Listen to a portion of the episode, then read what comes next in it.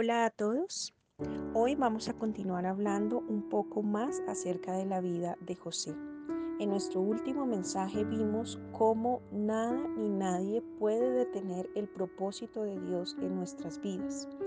Y hoy vamos a leer el capítulo de Génesis 39, versículo 2 al 10 dice, El Señor estaba con José, por eso tenía éxito en todo mientras servía en la casa de su amo egipcio. Potifar lo notó y se dio cuenta de que el Señor estaba con José y le daba éxito en todo lo que hacía. Eso agradó a Potifar, quien pronto nombró a José su asistente personal. Lo puso a cargo de toda su casa y de todas sus posesiones. Desde el día en que José quedó encargado de la casa y de las propiedades de su amo, el Señor comenzó a bendecir la casa de Potifar por causa de José. Todos los asuntos de la casa marchaban bien, y las cosechas y los animales prosperaron, pues Potifar le dio a José total y completa responsabilidad administrativa sobre todas sus posesiones. Con José a cargo, Potifar no se preocupaba por nada, excepto qué iba a comer. José era un joven muy apuesto y bien fornido, y la esposa de Potifar pronto comenzó a mirarlo con deseos sexuales. Ven y acuéstate conmigo, le ordenó ella. Pero José se negó. Mire, le contestó, mi amo confía en mí y me puso a cargo de todo lo que hay en su casa. Nadie aquí tiene más autoridad que yo. Él no me ha negado nada con excepción de usted porque es su esposa. ¿Cómo podría yo cometer semejante maldad? Sería un gran pecado contra Dios. Día tras día ella seguía presionando a José, pero él se negaba a acostarse con ella y la evitaba tanto como podía. Cierto día, sin embargo, José entró a hacer su trabajo y no había nadie más allí. Ella llegó, lo agarró del manto y le ordenó, vamos, acuéstate conmigo. José se zafó de un tirón, pero dejó su manto en manos de ella al salir corriendo de la casa. Indudablemente la gracia y la bendición de Dios estaban sobre la vida de José. Por eso a donde llegaban otros también eran bendecidos. ¿Es usted una persona que a donde llegan las personas notan que Dios lo respalda? José atravesó fuertes pruebas y aunque él tenía la gracia y la bendición de Dios, no abusó de la confianza que otros ponían sobre su vida aunque administró grandes sumas de dinero y él fue íntegro en todo lo que hacía. Mostró su integridad y honestidad con lo que administraba. Aún teniendo cercanía con la esposa de Potifar, no vio una oportunidad para aprovecharse de ello, sino que para él fue una situación más para serle leal a su amo. ¿Es usted una persona íntegra?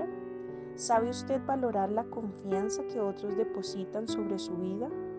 ¿Cómo responde usted cuando otros le confían sus bienes, su dinero, su familia y sus otras cosas personales? José aún estando preso continuó siendo colocado en lugares de influencia. A donde seguía llegando seguía mostrando su capacidad de liderazgo. Y esto ocurrió porque vio en las oportunidades una situación para demostrar que temía al Dios Todopoderoso, que le amaba por encima de lo material. José no pensó en robar de lo que administraba. José no pensó en sacar provecho personal. José no quiso abusar de la confianza que otros depositaron sobre su vida. Si usted y yo queremos que la bendición de Dios nos acompañe siempre, debemos actuar con rectitud, con transparencia y honestidad, aún en los tiempos difíciles, porque esto mostrará que Dios verdaderamente habita en nuestras vidas. Un verdadero hijo de Dios es una persona incorruptible. Es una persona que conoce la profundidad de la lealtad y la fidelidad en cualquier área de la vida. Los grandes hombres y mujeres de Dios temían al Señor y, llevaban su nombre en alto a través de sus buenas decisiones. El actuar con rectitud es una decisión que es respaldada por Dios y se verá reflejado en la manera en la que todo obra para bien y para bendición nuestra y de quienes nos rodean. Bendiciones para todos.